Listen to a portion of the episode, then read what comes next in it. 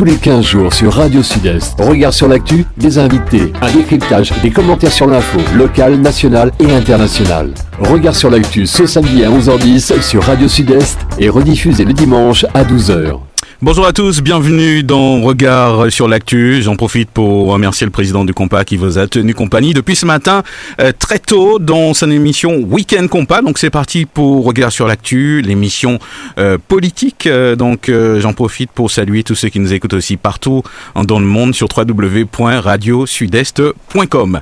Alors au sommaire de, de, cette émission, première partie d'émission, nous allons recevoir Madame Noma Bokajlin et suivi tout tout à l'heure, euh, nous allons euh, donc euh, parler d'Haïti, hein, puisqu'on se rappelle que le, le 12 janvier dernier, hein, il y avait cet événement malheureux, ce tremblement de terre, et nous allons revenir sur ces infos et prendre aussi des nouvelles hein, donc du pays avec Monsieur Le Faucheur Patrice, de président de l'association ESA Caraïbes. Nous allons accueillir notre première invitée ce matin, Madame Noma Bocage-Lin, qui est psychologue professeur d'université.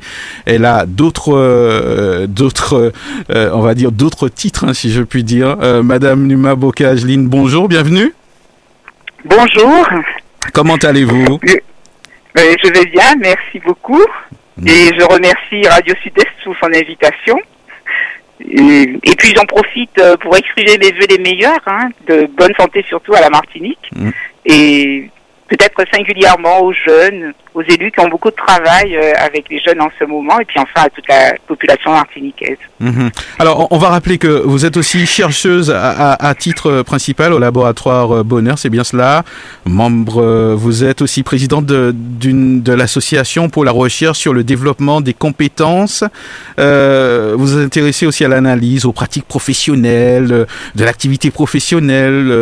vous êtes aussi psychologue, je l'ai dit. On, on, va parler un petit peu de vous, histoire de, présenter justement à, nos éditeurs ceux qui ne vous connaissent pas, qui est euh, Noma Bocage Lynn. Vous êtes martiniquaise, on le précise bien. Voilà, c'est bien cela oui, tout à fait. Je vous remercie pour cette présentation. En effet, je suis, euh, je suis martiniquaise et professeur des universités à l'université euh, donc de Cergy. Euh, c'est Cergy Paris Université maintenant. Mhm. Effectivement, je suis présidente de l'association pour la recherche sur le développement des compétences, la RDECO, qui est une association de chercheurs qui permet justement d'analyser un petit peu l'activité, soit des professionnels ou des, des sujets, des personnes. Et pour ce qui me concerne euh, principalement, mes recherches touchent euh, la médiation, les processus de médiation dans l'enseignement et dans mhm. la formation des enseignants éducateurs. Et puis, euh, mes recherches actuelles, vous avez déjà présenté certains éléments qui ont été développés dans le cadre du laboratoire Bonheur, dont je suis donc la directrice adjointe à l'université de donc Sergi Paris Université. Donc ces recherches actuelles concernent la prévention du décrochage et la prise en considération des jeunes dans les situations euh, d'ajustement, de, de, confinement, de pandémie, mhm. et puis la confrontation avec les pour les enseignants mhm. aussi, la confrontation avec le numérique. D'accord. Alors nous, nous, allons en parler de toute façon euh, au cours de, de cette émission, euh, histoire de resituer un petit peu les choses, hein, un, parcours, euh, ma foi, intéressant, qui, qui, qui, donne envie. Ça c'est pour les jeunes qui nous écoutent. Est-ce que vous avez grandi à la Martinique? Oui, oui, oui, complètement. Hein. J'ai grandi jusqu'au bac à la Martinique. Et euh, après mon, mon baccalauréat au lycée de jeunes filles à l'époque, euh, donc j'ai continué à l'université de Fouilleul en sciences en Guadeloupe.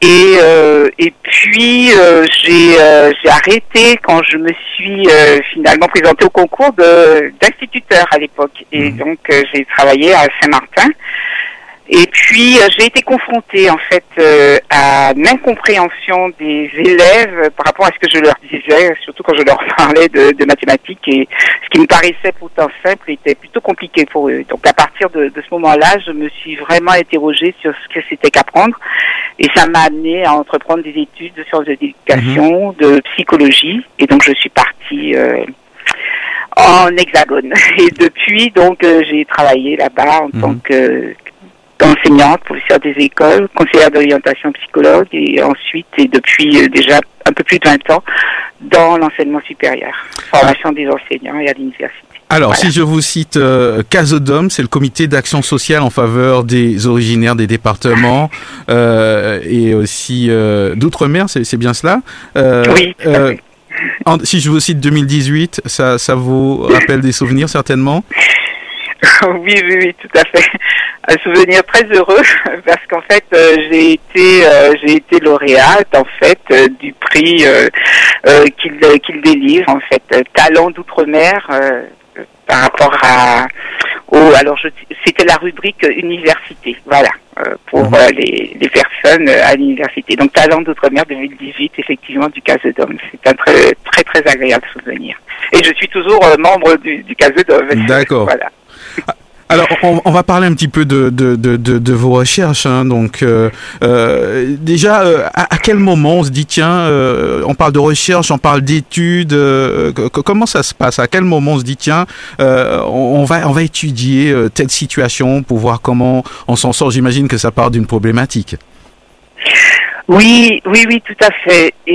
Enfin, le je dirais que ma préoccupation principale depuis longtemps, c'est euh, l'enseignement, l'éducation. Et du coup, je me suis euh, intéressée à comment les jeunes apprennent et comment ils se développent. Mhm.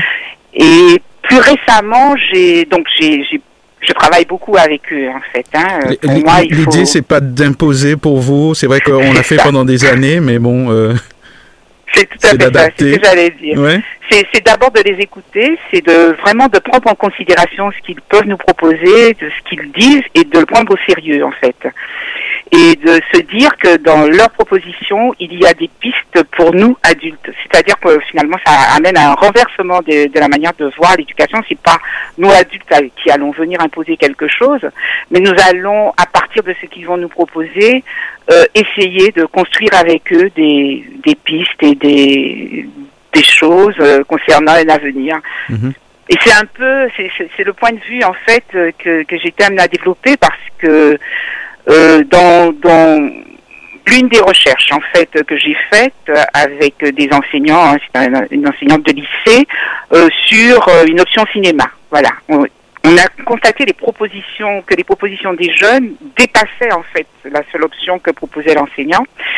Et euh, j'ai étudié plus particulièrement en quoi ça dépassait, c'est-à-dire quel type de savoir il pouvait développer et comment il le faisait. Mhm. Et je vais juste retenir une que j'ai appelé la métaphore de la chaise, c'est que des élèves de dans, un parcours d'excellence, hein, c'était euh, voilà les lycéens euh, sélectionnés pour la section scientifique me disent que l'option cinéma pour eux c'est vraiment une bouffée euh, d'air et ça leur permet de pouvoir rester assis après une heure en mathématiques alors qu'ils sont en réussite en mathématiques. Donc c'était ça voulait dire quelque chose de, du rapport euh, que les élèves et que les jeunes entretiennent eux-mêmes avec l'école. Voilà. Et pourquoi je parle de ce, ces jeunes, c'est parce que ils, euh, au moment de la pandémie, ils m'ont renvoyé euh, ben, leur création euh, de, de du, du, confinement. Hein. C'était mhm. vraiment en mars 2020. Voilà. Et ça m'a relancé sur, euh, sur cette dynamique. Alors, euh, vous, vous, avez collaboré donc euh, avec euh, dans d'autres pays, hein, comme le Canada, le Brésil. C'est venu comment de d'aller aussi à, l'extérieur? Ah oui, alors aller à l'extérieur, c'est, je pense que ça vient de, de là où je suis originaire, c'est-à-dire que déjà en Martinique, je me suis retrouvée entre guillemets un peu euh, étrangère en France hexagonale, hein, en quelque sorte. Et mhm. puis, euh, j'ai toujours euh, voulu mener mes recherches en France parce que j'y étais, bien sûr, mais en même temps les, les, les faire ailleurs. Et donc, je me suis inscrite par mes propositions de, de, recherche dans des associations de chercheurs au niveau international. Mhm. C'est ainsi que j'ai rencontré mes collègues de l'université de Sherbrooke depuis maintenant plus de 20 ans avec qui je travaille, dont l'association, donc il y avait l'ARIC, l'association pour la recherche interculturelle. Et puis, il y a l'EFREF euh, qui a tenu son, son congrès, euh, je crois que c'est l'avant-dernier congrès en Martinique euh, en 2019. Et avec le professeur Calubi, donc avec lequel je, qui est vice-président de cette association, avec lequel je travaille depuis plus de 20 ans maintenant et qui est professeur en sciences de l'éducation et de la formation à l'université de Sherbrooke. Pour ce qui est du Brésil, ben, c'est vraiment la proximité culturelle et puis le rapprochement avec des amis de l'association, donc ARDECO, qui est qui regroupe en fait des chercheurs de différents pays qui travaillent autour des questions relatives à bon, je vais dire un gros mot scientifique, la théorie des champs conceptuels, mais mmh. voilà, c'est l'idée qu'on on apprend de, de manière, on va dire, en réseau, et en même temps que les cultures elles-mêmes sont porteuses de, de, savoir. Et donc là, avec mes, mes collègues du Brésil, euh, j'ai pu encadrer des thèses, développer des recherches et je continue encore. Voilà. Ah ben ouais, j'imagine que ça fait beaucoup d'informations. En tout cas, ça, ça fait des données qu'on que, que j'imagine que vous avez croisées euh, avec euh, d'autres pays. Justement, on rentre dans, dans le vif du sujet. Euh, je sais que vous vous rentrez de, de Martinique et vous en avez profité justement, me semble-t-il, pour, pour rencontrer les jeunes. Absolument. Euh, J'ai été amenée avec euh, mes, mes, collègues, donc à la suite justement de, du premier retour de ces jeunes lycéens donc de, de France euh, qui me connaissaient, euh, à m'interroger sur le vécu euh, de la pandémie, le vécu du mmh. confinement, hein, et puis surtout de cette école à la maison. Parce que moi, je, dans la formation, bien entendu, j'accompagnais les, les, enseignants dans cette, dans, on va dire, la mise à distance des enseignements. Et donc, euh, j'ai donc été amenée à répondre à un appel à projet de l'association euh, de l'agence universitaire de la francophonie avec euh, mes collègues. Donc, on a monté un, petit groupe euh, des collègues donc du Brésil, euh, du Canada, du Burkina Faso, de Tunisie, du Maroc, et nous avons décidé d'interroger les jeunes de ces différents pays pour comprendre comment ils pouvaient vivre cette cette situation.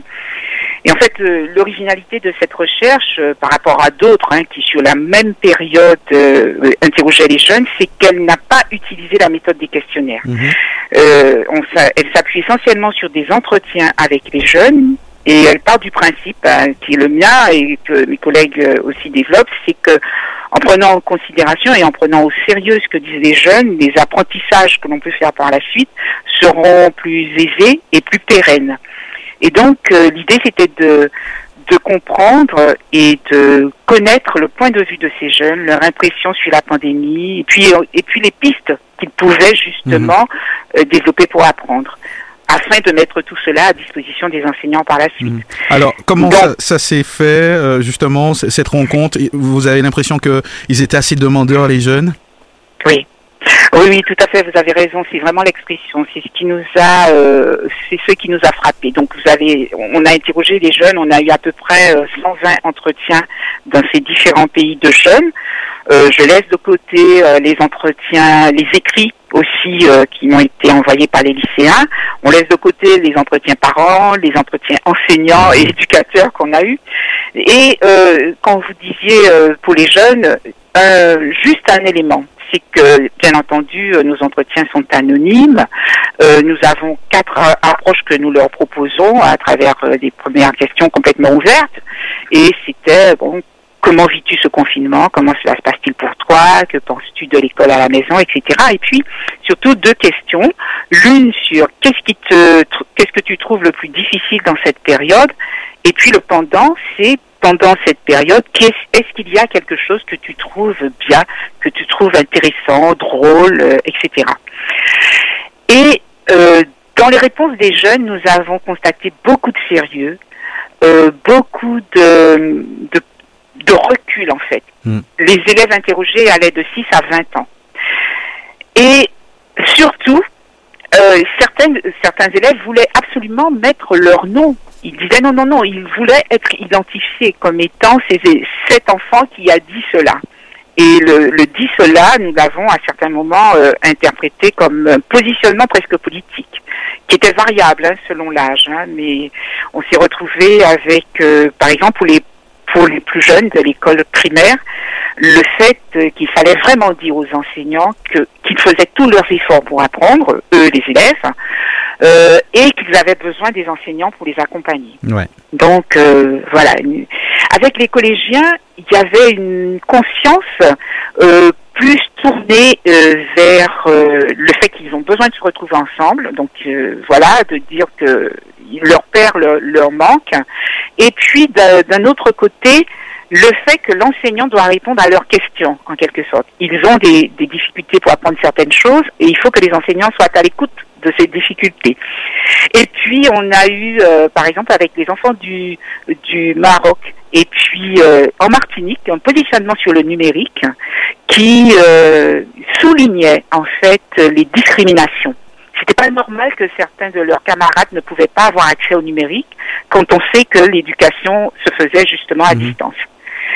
Et enfin, pour les lycéens, ce qui ressortait, c'était quand même une approche beaucoup plus pragmatique euh, sur euh, la valeur du diplôme, la valeur des savoirs qu'ils construisaient et la non prise en compte par la société des compétences qu'ils développent hors du cadre scolaire. Par exemple, euh, voilà, il y a un groupe qui a développé une plateforme et voilà, j'imagine que, enfin, moi, en les entendant, je me suis dit, mais je suis incapable de développer une plateforme. Mhm. Et eux, ils ont développé la plateforme pour que toute la classe soit informée euh, de ce qu'il fallait faire. Ah Donc, euh, voilà. Oui, oui, oui. Et, oui, finalement, les, les décrocheurs n'étaient pas ceux qu'on pensait. Ouais, c'est bien ça. Ah, alors, alors finalement, euh, la petite synthèse qu'on peut faire euh, peut-être avant de rentrer dans, dans, dans, dans le questionnement, euh, c'est mm-hmm. que euh, c'est vrai qu'ils étaient demandeurs, mais vous-même, en, en, tant qu'éducateur, vous, vous, disiez que vous étiez, que c'était un petit peu la surprise de, de cet engouement, des, des, des, réponses et vraiment du, du besoin finalement de, de, de se retrouver, à, à, on va dire, à l'école, euh, du contact avec l'enseignant. C'est un petit peu cela dont vous parlez? Oui, c'est tout à fait ce qui est, qui est, ressorti. Et là, ce qui nous avait frappé, c'est que c'était complètement partagé. Euh, C'est-à-dire, quel que soit le, le, le, pays, on a retrouvé ce désir d'école, en fait. Hein. Mm. Euh, et ce désir d'école, mais un, un désir d'école euh, avec euh, des, les nuances qu'on vient d'évoquer, c'est-à-dire ouais. une école nouvelle. Et, euh, et du coup, euh, c'est vrai que je, je, je, pour nous, c'est une question. On, on, quand je dis nous, c'est-à-dire le, groupe de chercheurs, qu'en est-il euh, vraiment euh, dans, les différents quartiers? Est-ce qu'on a touché toute la population? Parce que l'approche que nous avons eue, c'est une approche expérimentale euh, sur bah, les jeunes qui ont bien voulu donner le leur numéro de téléphone à d'autres. Hein, c'est ce qu'on appelle une méthodologie boule de neige. Et peut-être qu'il faut approfondir les choses. Mmh. C'est un peu la, la, la, la, position que j'ai eue quand j'étais en Martinique euh, jusqu'à il y a quelques jours. En tout cas, je me suis demandé oui. vraiment ce que c'était. Oui. Si, si, si, on peut faire une petite synthèse, euh, ne serait-ce que sur, sur les recherches que vous avez menées euh, à, à, la Martinique, euh, on va dire sur sur l'état, on va dire d'esprit un petit peu des, des, jeunes. En tout cas, tout ce que on, je peux percevoir par rapport à ce que vous étiez en train de dire, c'est que les, les enseignants en aura toujours besoin en physique, euh, physiquement finalement. Mais euh, qu'est-ce que qui, qui, ressort, on va dire, de, de cette étude aujourd'hui, avec du recul, alors que vous avez terminé justement euh, ces recherches? Mmh. Oui, parmi les parmi les bonnes pratiques entre guillemets qu'on peut identifier, la première et sans doute la plus difficile, c'est cette euh, écoute. C'est-à-dire que il est, ressorti euh, fort probablement euh, une manière d'être à l'écoute des jeunes qui n'est pas encore complètement partagée. Et ça veut dire que essayer de comprendre ce qu'ils nous disent dans ce qu'ils expriment à leur manière euh, pour identifier ce qui va correspondre entre guillemets euh, pour l'enseignant à son programme, mmh. c'est-à-dire euh, faire le, le, lien entre euh, les savoirs qui sont exprimés dans ce qu'ils disent ou dans ce qu'ils font, parce que ça pouvait être des dessins, ça pouvait être des détournements d'œuvres, etc., comme je l'ai dit, ou des productions euh, vidéo. Et donc, euh, l'idée, c'est d'essayer de comprendre pour l'enseignant euh, quels sont les savoirs qui sont en dessous, et ensuite de faire le rapport avec euh, justement ce que eux, ils ont à enseigner parce que sinon il se creuse un écart et on le voit, on l'a vu très bien avec les lycéens qui choisissaient les professeurs qui avaient le droit de rentrer sur la plateforme. Mmh. Et voilà. Et les collégiens ont exprimé l'idée que les professeurs étaient ceux qui étaient les plus gentils en quelque sorte. Ils allaient demander les, les informations à ceux qui étaient ouais. les plus gentils, c'est ceux-là qui leur manquaient. Donc, euh, je, je, reprends leur expression hein, quand je dis. Oui, oui, bien sûr. Donc, euh, pour nous, euh, ce qui est important, c'est le travail de l'écoute, la compréhension de, de, ce qui peut être dit, et surtout un travail collectif euh, entre les enseignants, parce que c'est mmh. pas une seule personne qui va arriver à décrypter tout ça. Ensuite, ce qui était, euh, ce qui ressortit, c'est le besoin aussi des parents euh, de s'exprimer. On le voit très bien avec les mères brésiliennes. Hein, vraiment, on a euh, un groupe très spécifique qui s'est exprimé. Et puis, et une demande générale cette fois-ci un petit peu partout de parentalité c'est-à-dire que les parents demandent aussi un lien pour mieux comprendre l'école et les nouveaux enjeux de l'école. Mmh. Donc, il y a des pistes que nous sommes encore en train de creuser. Le, rapport sera bientôt sur le site euh, au niveau de, de l'université. Mais du coup, moi, je me suis servi de tout ça euh, en Martinique et, euh, et j'ai commencé quelques entretiens. Mais bon, voilà, j'ai continué avec voilà le quartier de Tartane à la Trinité, ce qui m'a permis de, de, me rendre compte que il y avait quand même des, on va dire les, les mêmes problématiques de jeunes. Alors, cest ce besoin d'écoute. Oui. Oui. Alors, euh, finalement, pendant la pandémie, euh, il n'y a pas eu que du négatif, j'imagine, qui euh, sorti de, de, ce que les jeunes ont, pu vous dire. Tout à fait. C'est vraiment ce que ce que nous avons pu euh, identifier dans cette approche au niveau des entretiens. C'est que ils trouvaient, ils ont trouvé des, ce que nous avons appelé des inventivités, des ingéniosités, beaucoup de créativité euh, pour euh, un élément très particulier, c'est la solidarité entre eux. C'est-à-dire que dans une même classe, eh bien, ils s'arrangeaient pour que tout le monde soit informé de ce qu'il fallait faire. Dans tous les pays. Euh, je pense euh, par exemple au Burkina Faso où le numérique n'était vraiment pas développé, euh, où les jeunes se sont retrouvés quand même euh, avec euh, juste euh, ben, les SMS qu'ils pouvaient utiliser déjà sur leur téléphone pour préparer les examens. là, c'est avec une classe d'examen, mhm. c'était le brevet des collèges, et ils se sont retrouvés dans une cour d'une maison où il y avait un mur qui pouvait servir de tableau. Et, et ils se sont entraînés pour préparer le brevet. Ah Je pense, euh, voilà, et, puis Ça, ils malades. Hein. Tout à fait. En me disant qu'ils se sont arrangés quand même pour avoir euh, un parent qu'ils savaient euh, ingénieur, pas très loin d'eux pour pouvoir les interroger, l'interroger mmh. quand ils avaient des problèmes en mathématiques, ce qu'ils ont fait. Ouais. Alors, alors, j'ai d'autres exemples comme ça. J'imagine. J'imagine. Comment ces, ces, ces, informations, après toutes ces recherches, seront utilisées dans, dans la formation des, des, éducateurs, parce que je sais que vous y travaillez aussi, euh, des, des, éducateurs, des enseignants. comment, justement, elles seront utilisées?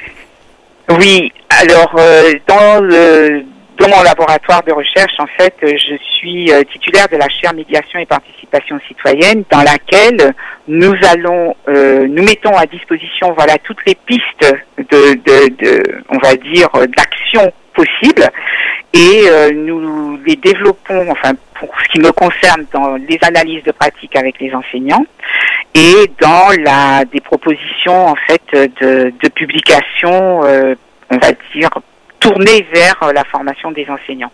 Donc, ça s'appelle, euh, pour moi, ce sont des processus de didactisation des pratiques. C'est-à-dire que, à partir de ce que les jeunes nous disent, de, la manière dont ils se sont appropriés les choses, je pense à la petite, une petite de CP qui, euh, donc CE1, qui pour comprendre ces tables avait réinventé le jeu de loi, par exemple. Hmm. Donc, on voit que pour s'approprier un savoir, cet enfant ramène à une pratique qui est la sienne en tant qu'enfant de, de, du jeu. Et ça correspond tout à fait à une approche que moi je, je développe beaucoup, c'est utiliser euh, le jeu dans les apprentissages, hmm. mais aussi dans la formation des enseignants. Alors, vous parlez de formation, euh, je crois que vous l'avez pratiquement dit, euh, répondu à ma question. Est-ce que vous croyez qu'il va falloir euh, euh bouleverser euh, la, la, manière d'enseigner, s'adapter, bouger un petit peu ce, ce, qui existe depuis très longtemps? On voit que c'est quelque chose qu'on a du mal peut-être à, à bouger, ou c'est moi qui me fais une idée? Euh, non, je crois que vous ne vous faites pas une idée. C'est très difficile de. de il, y a, il y avait beaucoup de manifestations, je crois, euh, de, de l'éducation nationale. Euh, c'est vraiment une. c'est une structure qui, qui, est difficile de bouger, mais je crois que euh, la liberté pédagogique de l'enseignant étant toujours euh, là, mhm. c'est l'occasion euh, pour l'enseignant de pouvoir s'essayer aussi à des pratiques nouvelles. Et effectivement, moi je crois au, au collectif quand je vous disais que j'ai eu des entretiens avec les enseignants, beaucoup d'enseignants euh, ont créé des choses. Alors on le voit maintenant sur les nets, euh, sur le net euh, et qui, qui ressortent.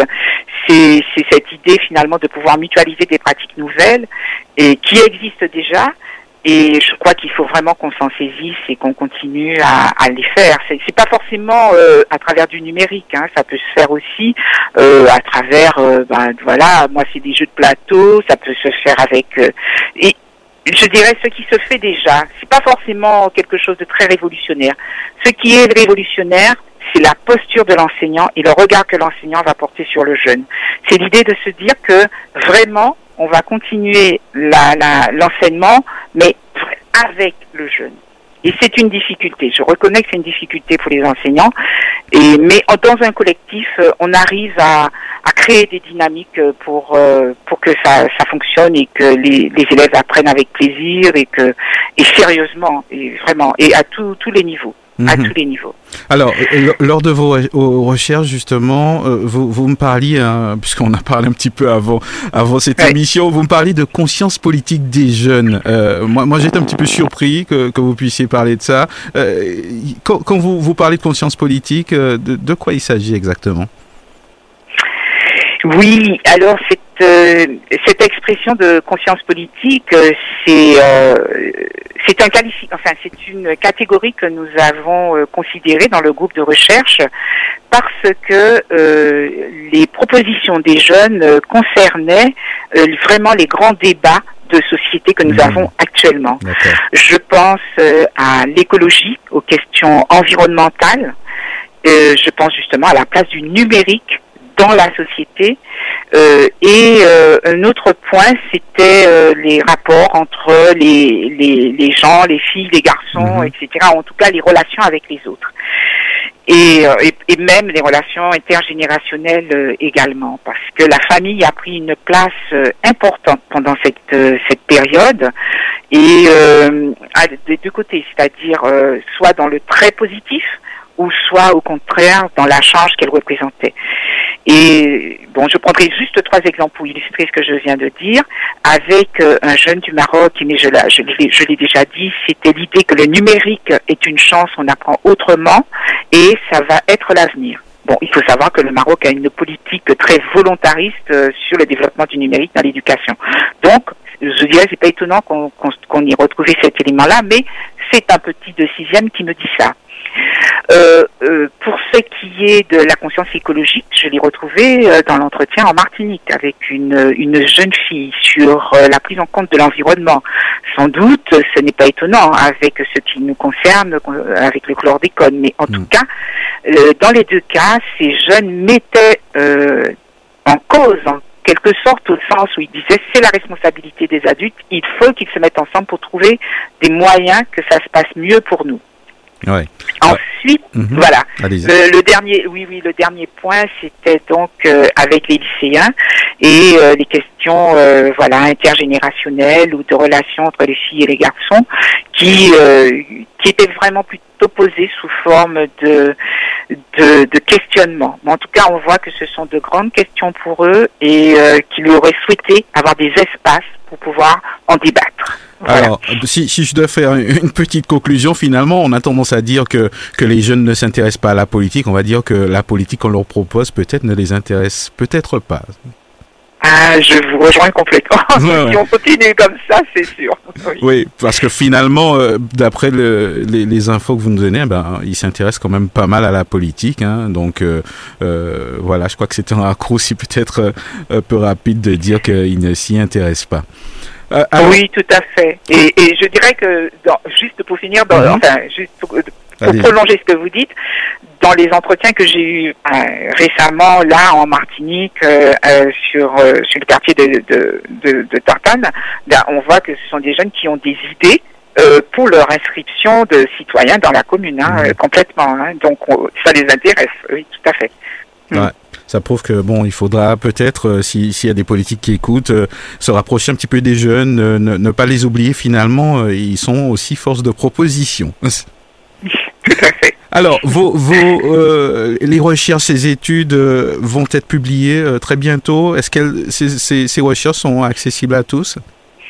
Oui, oui, oui, nous y travaillons en ce moment et voilà, cette semaine, j'ai vu qu'on avait quelques quelques publications acceptées. Alors c'est vrai que ce sont dans des revues, mais il y a un élément de vulgarisation qui est en cours. Donc le fait de l'annoncer comme ça m'oblige à, y aller encore plus vite. Mhm. Ensuite, le rapport sera accessible sur le site de, de l'université, bien sûr. Oui. Alors, j'imagine. Oui, oui, oui, Non, j'étais en train de vous dire que, que j'imagine que euh, vous, vous reviendrez certainement à la Martinique. Il y a peut-être d'autres thématiques. Vous avez certainement déjà peut-être d'autres projets en cours. Oui, tout à fait. J'ai compris euh, vraiment l'intérêt de, de, pouvoir euh, euh participer en fait à, à, instituer dans, dans les collectivités, dans les pratiques, euh, ce qui euh, ce que j'étais amené à faire euh, là récemment pour cette écoute des jeunes et regarder leurs propositions. Donc j'espère pouvoir le, le prolonger. Oui. Voilà. Alors, on, arrive pratiquement au bout de cette émission. Euh, c'est vrai que on pourrait bah, en discuter encore euh, très longtemps. Euh, peut-être un, message de fin, une info, peut-être que que vous souhaitiez partager avec nos auditeurs.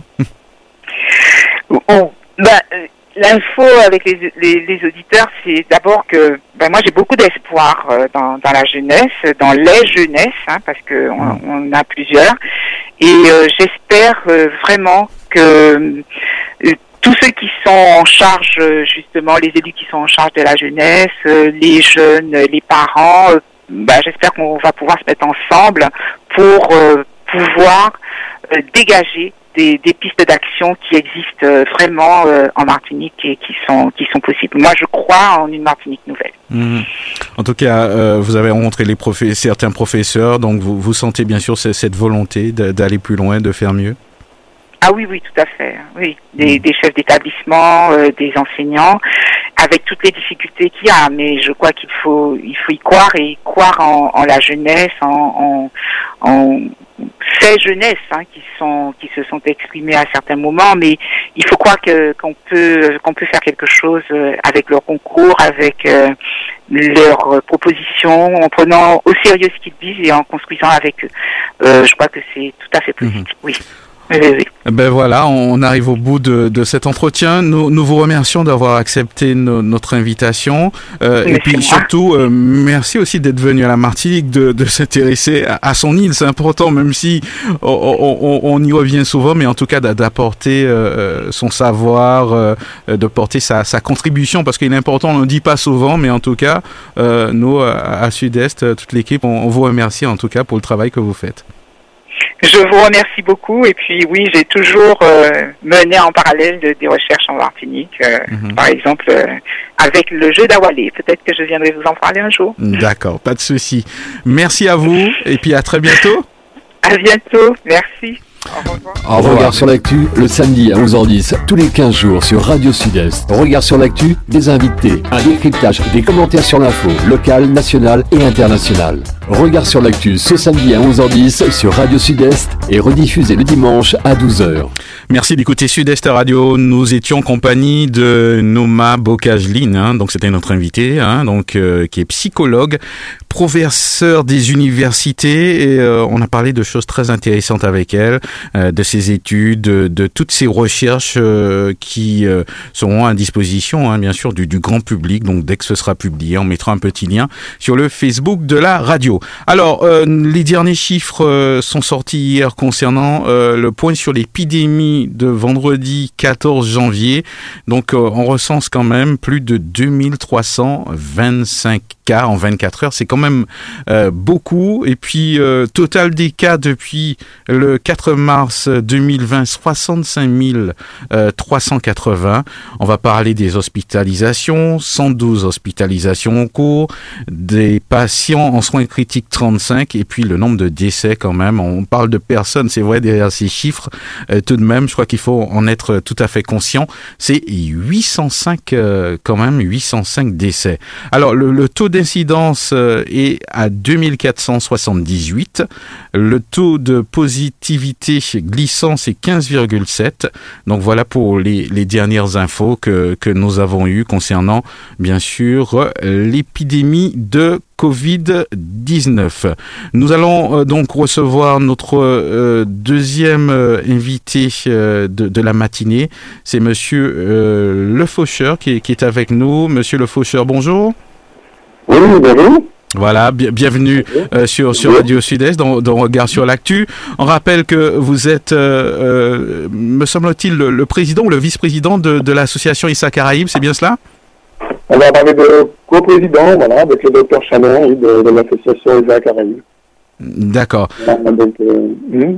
ouais, on, on vous entend pas très très bien, mais on... Non, ce que je disais à votre votre assistant tout à l'heure. Oui, voilà. J'espère que vous m'entendez mieux. Voilà, là on vous entend mieux, ouais, ça, ça ira. Euh. D'accord. Alors donc euh, euh, très récemment, on, parlait d'anniversaire. C'est vrai que j'aime pas trop ce mot, mais bon, on, se rappelle en tout cas du, séisme du 12 janvier 2010. À cette époque, je me rappelle que on a eu l'occasion avec Radio Sud de travailler aussi avec vous en, cette période. J'imagine que vous, gardez des, souvenirs assez frais quand même de, de cette période, de ce séisme du 12 janvier 2010. Oui, bien sûr, bien sûr. L'impact était tellement énorme que c'est difficile de ne pas garder un souvenir. Et puis c'est un, anniversaire, effectivement, si le mot est un peu difficile, euh, auquel nous tenons chaque année. Euh, en 2020, on a pu fêter le dixième anniversaire avec euh, à l'occasion d'un hommage qui a pu être rendu au théâtre municipal, par exemple, où on avait invité un certain nombre de, de partenaires pour commémorer cet événement et garder présent dans nos esprits les bon, déjà la solidarité que, que, nous souhaitons porter à Haïti, mais aussi euh, la, la, présence et ce risque qui, nous, qui est présent pour toutes les villes de la Caraïbe. Donc, euh, faire de cette date un, un, élément important, effectivement. Alors, on, on va rappeler euh, aux éditeurs que ESSA Caraïbes, c'est une association euh, qui, qui, euh, qui, qui, travaille avec d'autres associations aussi en Haïti. Vous portez votre trait de, de, diverses manières. Donc, on, on, va en parler un petit peu. Oui, ça, ça, fait très longtemps que vous, vous êtes là en plus. donc, j'imagine que vous avez tissé des, des, liens assez forts. Donc, non seulement avec la population euh, en Martinique et dans d'autres euh, et aussi en Haïti avec d'autres associations. Oui, tout à fait. Alors, c'est l'Enfant Soleil d'Avenir, donc qui, qui, est le, le sens de ESA, donc ESA, Enfant Soleil d'Avenir a été créé fin 2009, donc juste au moment de, juste quelques temps avant la, le séisme du 12 janvier, et donc a commencé à développer ses actions dès, dès l'après-séisme en fait. Hein. À l'occasion du séisme, c'était avec l'organisation de l'Agence Caraïbe, où d'ailleurs nous nous sommes rencontrés avec ESA. Mmh. Euh, donc là, c'est sans doute à ce moment-là que Radio Sud-Est a pu participer, peut-être à, à, cette action, à la solidarité martiniquaise qui avait pu être qui avait pu être mobilisée. Je crois que c'est environ 1200 tonnes d'aide qui avaient pu être envoyées à l'époque euh, en Haïti. Mmh. Et puis depuis, c'est avec l'association donc Enfance avec l'avenir et le docteur Chalon que nous, nous avons des actions euh, quasiment on continue hein, depuis depuis dix ans. C'est vrai qu'avec le avec le Covid depuis deux ans, ça rend compliqué les actions en Haïti. Mais pendant dix ans, c'est quasiment, euh, enfin c'est des actions permanentes, que ce soit mmh. auprès des enfants, dans, dans certains orphelinats, que ce soit à travers de, de la coopération avec euh, le Sud-Est en Haïti, où nous avons pu, avec l'aide de partenaires martiniquais et haïtiens, euh, refaire tout le système d'eau dans la ville, soutenir des écoles financièrement, euh, ouais. mener des missions, euh, des missions médicales. Et puis il y a un autre programme aussi de coopération médicale avec la Caraïbe, et pour Haïti, en, principalement sur la cardiologie, où euh, depuis 2013 à peu près, nous avons reçu une quinzaine d'enfants euh, en Martinique avec le docteur euh, Hugues Lucron pour euh, du cathétérisme cardiaque. Et puis euh, aussi d'autres enfants dans la Caraïbe avec d'autres partenaires, donc euh, de Sainte-Lucie, de, de, la Dominique, de Saint-Vincent et d'Antigua encore récemment. Mmh. Ouais. Donc d'enfants que nous recevons à la Martinique avec des financements d'ONG étrangères et notre contribution aussi pour des interventions cardiaques euh, ah ouais, quand même. CHU de la mhm. Martinique. Ah oui. Hein ah et puis donc des, des, actions, et là je me rappelle que Radio Sud-Est nous avait bien accompagné, des actions aussi euh, post-catastrophe. Euh, je pense à, au cyclone Mathieu en Haïti. Nous avions euh, fait un appel à la solidarité martiniquaise pour apporter de l'aide dans le sud-est de l'Haïti, qui n'avait pas été touché directement par les vents du cyclone, mais par des pluies intenses qui avaient emporté euh, un certain nombre de maisons de, et tout le cheptel et détruit les cultures. Et donc nous avions mené une action après le cyclone Mathieu dans le sud-est avec un, un, grand soutien de Radio Sud-Est à l'époque. Mmh. Voilà. Et puis ensuite, bon, il y a aussi des actions. On a, on a pu apporter un, un, fort soutien aussi dans le sud de, de la Dominique après le cyclone Maria, où pendant plus d'un mois, quotidiennement, à partir du prêcheur, avec les pêcheurs du prêcheur, avec des bénévoles martiniquais, nous avions acheminé de l'aide alimentaire. Mmh quasiment quotidiennement pendant un mois dans, dans, le sud de la Dominique. Voilà. Donc voilà. Euh, pour, pour Haïti, on, on, on continue. Enfin voilà, on est, on est, nos programmes continuent jusqu'à aujourd'hui. Mhm. On soutient encore des écoles dans, de toute façon, dans on, on, va, on va en parler dans quelques instants. Je vous laisse parler des oui. oui il y a pas, y a parler des heures, donc je vais poser des questions. Alors, donc si, si euh, on, revient un petit peu à, à, 2010, en tout cas à janvier 2010, mhm. oui. euh, euh, c'est vrai que tout a été fait un petit peu dans l'urgence. Euh, on se rappelle bien sûr de, de l'ampleur de, de, de, la catastrophe. Mhm. Il y a eu beaucoup d'aide et c'est vrai que il y a eu quand même, il faut l'avouer, peut-être des difficultés à, à, bien coordonner ces aides. J'imagine que là, c'est avec du recul, on, on peut parler qu'il y, y, a des choses qui n'ont pas très bien fonctionné à l'époque. Oui, c'est un, un, mot gentil de dire que ça n'a pas très bien fonctionné. Alors après, ça, ça va dépendre de l'aide de qui l'on parle. Hein. Je, oui. On parlait des, des, grandes organisations. Il y a effectivement eu beaucoup de gâchis, hein, mhm. d'énormes fonds soulevés, de fonds levés, lui, des, des milliards. Parce que, parce que, moi, je sais que votre stratégie est de, de, de travailler plus localement avec euh, plus de, de, petites unités pour, pour bien cibler, c'est bien cela? Ouais. Oui, tout à fait. Ça, c'est mm. notre façon de travailler, effectivement. C'est mm-hmm. déjà de lever des fonds et d'éviter l'envoi de, ouais. de, dons en nature, parce que mm. les transports et l'acheminement sont extrêmement complexes. Non, mais à l'époque, donc vous disiez que, que les, les, grandes organisations ont levé beaucoup de fonds, euh, en, Alors, beaucoup de denrées. Mm-hmm. Pour revenir sur les grandes organisations, mais je parle là, je parle l'exemple de la Croix-Rouge. On, on, a l'exemple de la Croix-Rouge américaine qui avait levé quelques centaines de millions pour construire 300 000 maisons, qui n'en a construit que 6 à la fin. voilà, c'est des, des erreurs. Je ne vais pas parler de détournement, mais c'est des erreurs de, de, conception. Le 2010 est qualifié comme le Waterloo des ONG hein, dans, dans l'histoire de l'humanitaire. Euh, pour tout le gâchis euh, de, des fonds levés, sans parler donc éventuellement des, des, fonds levés par les États et dont on ne sait pas où ils sont passés. Mais pour les grandes ONG, il y a, beaucoup de leçons qui... Alors je suis personnellement, par exemple, membre des équipes caribéennes d'urgence de la Croix-Rouge. C'est une autre casquette que celle des uns. Et, je sais qu'on a tiré beaucoup de leçons de 2010, mais aussi de 2016, des erreurs, euh, que ce soit en termes de construction. On a construit, on a favorisé les camps et la, et donc on a créé des, des, des points de concentration pour les camps. C'est une leçon qui a été tirée, par exemple, très récemment à la suite du séisme de 2021 en Haïti, euh, le 14 août 2021. Mm-hmm. Euh, mais voilà, c'est des leçons, on, on, tire dans les actions d'aujourd'hui des leçons des erreurs faites au niveau de la construction, euh, au niveau de la fixation des gens dans des camps, des camps qui ont duré, des, je crois qu'il y a encore aujourd'hui ouais. Mhm. dans certains endroits d'Haïti des, des, restes des camps, en fait, des gens qui sont encore sédentarisés mmh. dans des habitats précaires. Alors, de, depuis 2010, comment cela a évolué? Je suppose que vous êtes en contact direct. Euh, euh c'est vrai que très peu d'infos. Hein, on a on a que les mêmes informations qui circulent. Vous qui travaillez avec des associations sur place, de, de, de 2010 à nos jours, euh, comment ça a évolué tout cela? Alors, c'est une histoire difficile. Euh, bon, il y a, il y a des interventions étrangères et donc ce, ce, ce gâchis entre les ONG qui s'est étalé sur quelques années, pas seulement en 2010 précisément. On a eu la crise du choléra, importée par euh, des soldats des contingents de, des Nations Unies, qui a, qui a causé une trop dégâts. On a eu l'intervention de puissances étrangères pour imposer un président entre, en, en et maintenant c'est clairement documenté en imposant un candidat, euh, Jean-Michel euh, Martelly, euh, comme président, euh, en trafiquant les élections, qui, qui nous a amené aujourd'hui à la situation que connaît Haïti avec son dauphin qui est le, le qui a été assassiné récemment. Donc c'est un enchaînement de de voilà, ouais, comment dire de, de, de catastrophes, voilà. hein, on peut de dire comme ça. Mais, mais pas seulement naturelles. Voilà, le, ouais. mmh. le ce, ce, coup d'État virtuel des, des puissances étrangères, quand même, il faut le, il faut, et avec l'aide d'une partie de, mhm. les églises haïtiennes, bien sûr. Et puis, et puis le cyclone de 2016, et puis ce, ce récent tremblement de terre aussi. Donc c'est que c'est un enchaînement. On peut dire que les, les, méthodes de construction au niveau des privés et des particuliers ont changé et que voilà, 2010 a quand même été un choc euh, qui ne s'effacera jamais vu la puissance de, la catastrophe et, ce que ça, ça avait frappé le cœur du pays. Donc là, on a plusieurs millions d'habitants. Le, par exemple, par comparaison, le, le, le tremblement de terre d'août 2021 a été moins, beaucoup moins puissant, enfin, été aussi puissant, mais beaucoup moins euh, euh, catastrophique en termes de nombre de victimes. Même mm -hmm. si les dégâts sont restent importants, euh, j'y ai passé deux mois là récemment, et les dégâts bon, mettront des années à être ouais. réparés.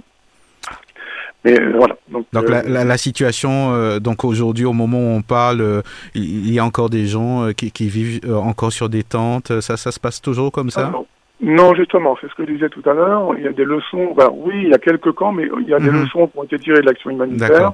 Et parce que, enfin, en, en, deux mots, mais le fait de se regrouper crée un point d'ancrage pour les ONG qui venaient donner de l'aide. Et donc, du coup, les gens se disaient qu'en allant dans ces camps, ils allaient ah, recevoir de l'aide. D'accord. Donc, du coup, ça crée des gros points de concentration. Et ça, c'est un point sur lequel l'État haïtien et, la, et la protection mmh. haïtienne a été très vigilant dans, dans, à l'occasion de la réponse au dernier séisme Mais ça, pour ça... éviter la recomposition de, de ces gros mmh. points de concentration. Donc, On finalement, ça vous donne raison, alors, sur, sur la manière dont vous menez vos actions, alors.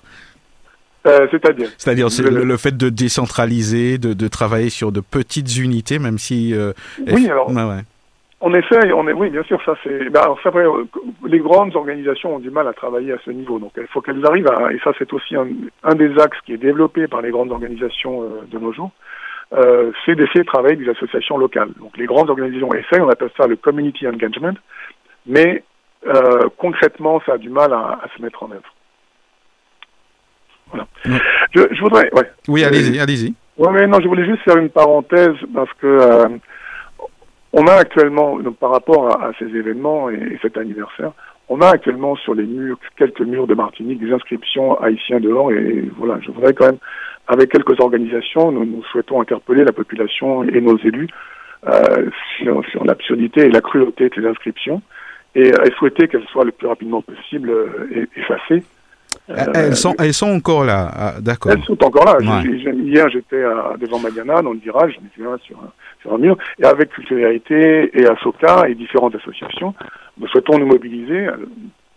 C'est une coïncidence à l'occasion du 12 janvier, mais voilà, pour attirer euh, la élue et, et, sensibiliser notre population sur, sur la cruauté et sur l'absurdité de, de, ces inscriptions. Mm. C'est vrai. On... Il ne faut pas laisser ces choses traîner, même si c'est certainement dû à quelques. Voilà, mmh, effectivement. qu'on doit à nos auditeurs, mais voilà, à l'imbécilité de, de, certaines personnes, je crois qu'il ne faut pas laisser ces inscriptions euh, euh, se perpétuer et se multiplier sur nos murs.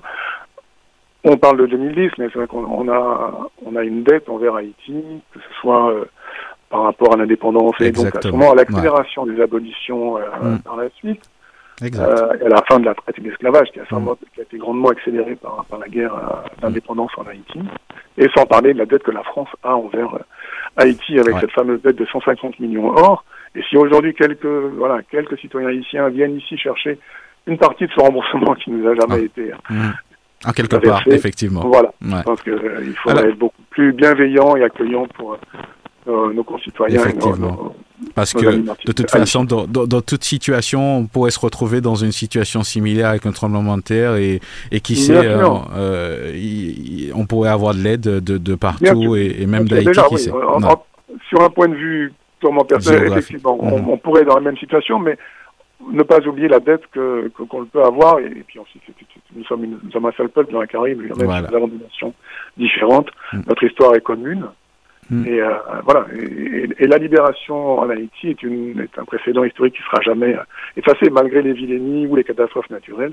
Je crois que c'est une dette qu'il ne faut pas ne faut pas négliger. Exact. Alors, euh, on, on, on, va revenir justement euh, euh, sur, sur en, en, cette dernière partie sur, mm -hmm. sur vos actions. Donc, euh, vous continuez à mener des actions. Euh, on peut encore, j'imagine, vous aider à les mener, ces actions. sur Haïti, vous avez parlé un petit peu de la Dominique. j'imagine qu'il y, il y en a certainement d'autres.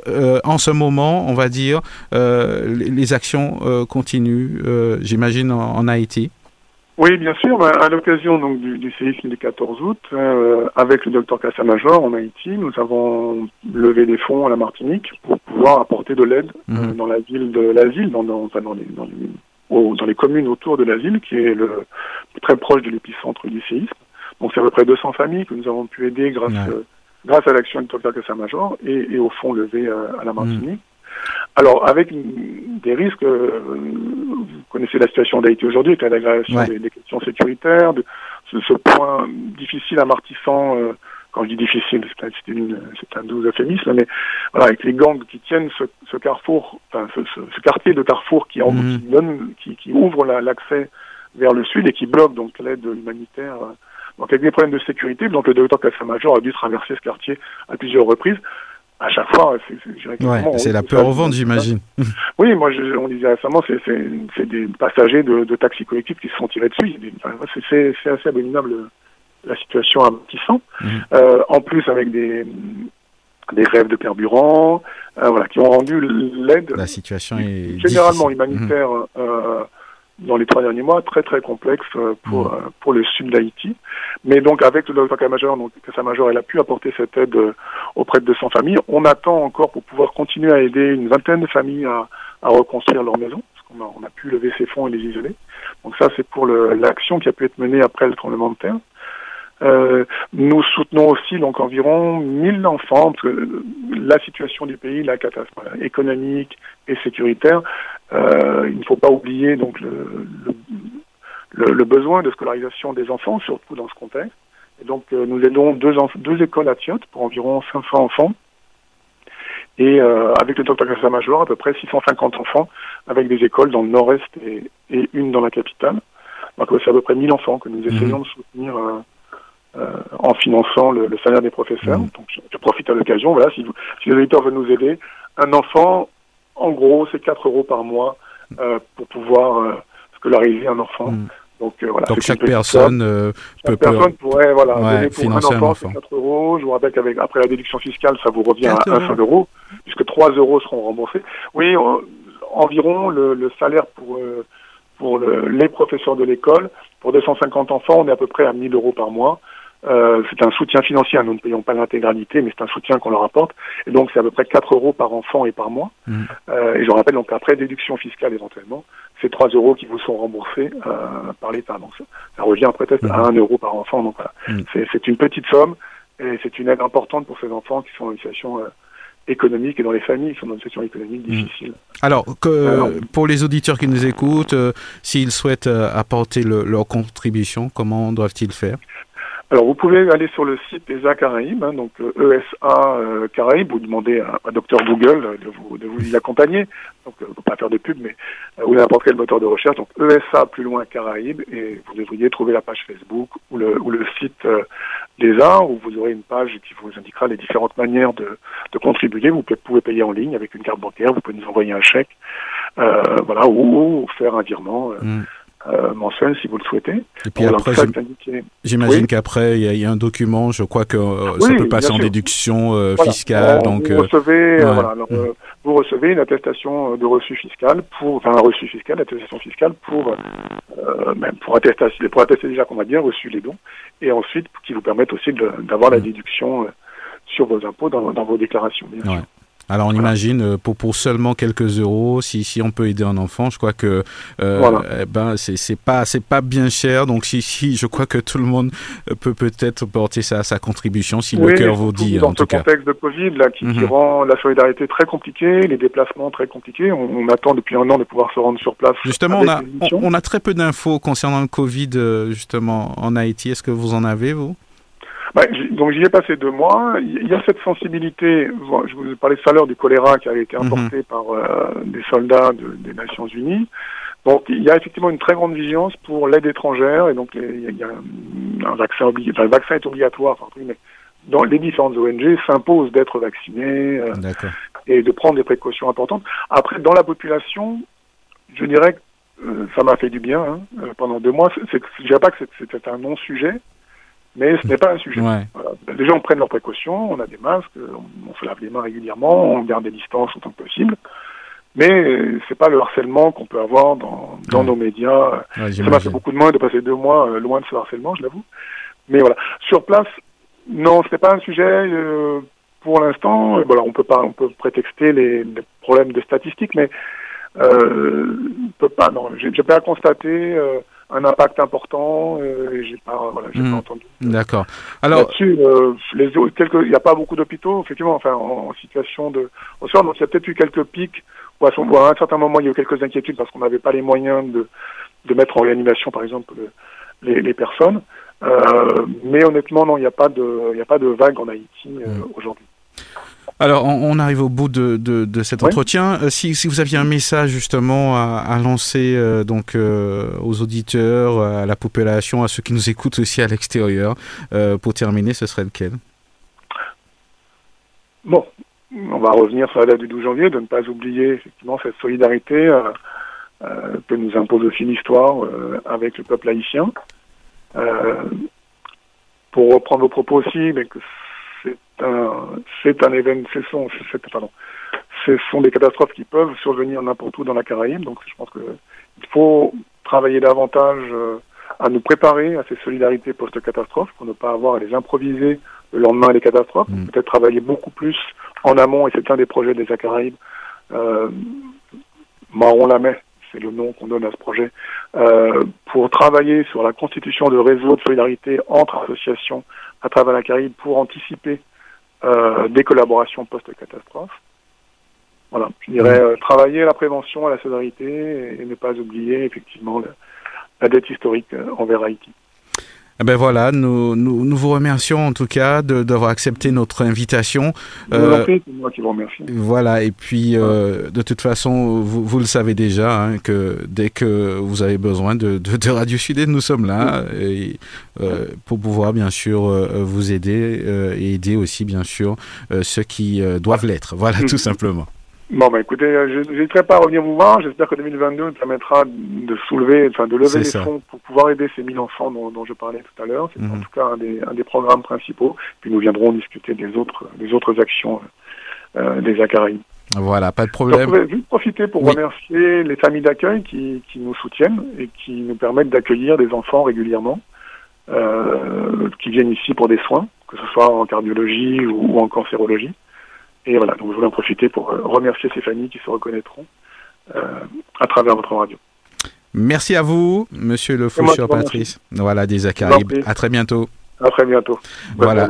Et meilleurs vœux J'en profite. À vous aussi, merci. À tous vos auditeurs, au revoir. Voilà, donc euh, on arrive euh, au bout de cette émission, donc euh, riche en, informations, hein, et puis on en profite pour saluer toute la communauté haïtienne qui écoute Radio Sud-Est. Nous vous souhaitons bien sûr une belle journée et puis un, bon week-end. Hein. Donc j'en profite pour remercier Dominique qui a assuré la, la partie technique. Je rappelle qu'en première partie, nous avons reçu la psychologue et professeure d'université, Madame Noma Bocage Ligne. Et puis, euh, à l'instant, euh, nous avons eu donc Monsieur le Faucheur donc de l'association et sa Caraïbe. Je, découvre, hein, euh, Dominique, tout le panel d'actions qu'il mène, pas que sur Haïti. En tout cas, on, salue bien sûr leur initiative et, leur volonté de pouvoir aider ben, leurs prochains, voilà, tout simplement. Et puis, on peut y contribuer, hein, comme il a dit, en allant sur le site donc euh, des Saccari, vous cherchez sur internet, euh, euh, c'est sécurisé, vous avez votre attestation par la suite si vous souhaitez faire un don. Tout à l'heure, vous allez retrouver l'émission L'heure de nous-mêmes, donc ce sera avec Mathieu Cordémy, donc restez avec nous.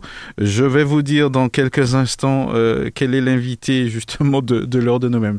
Est-ce qu'elle sait, Dominique, qui, sera l'invité? Eh Ben non, eh ben, c'est Audrey Tali Bordol que Mathieu va recevoir tout à l'heure, c'est la conseillère exécutive en charge des solidarités de la jeunesse, de la démographie, de la santé à la collectivité territoriale de Martinique. Elle est aussi euh, conseillère municipale de la ville du Gros-Morne. Voilà, c'en est fini pour cette émission. Elle sera rediffusée demain à 12h30. Excellent week-end à tous et à très bientôt. Regard sur l'actu, le samedi à 11h10, tous les 15 jours sur Radio Sud-Est. Regard sur l'actu, des invités, un décryptage, des commentaires sur l'info, locale, nationale et internationale. Regard sur l'actu ce samedi à 11h10 sur Radio Sud-Est et rediffusé le dimanche à 12h. Le son des Antilles. 89.3.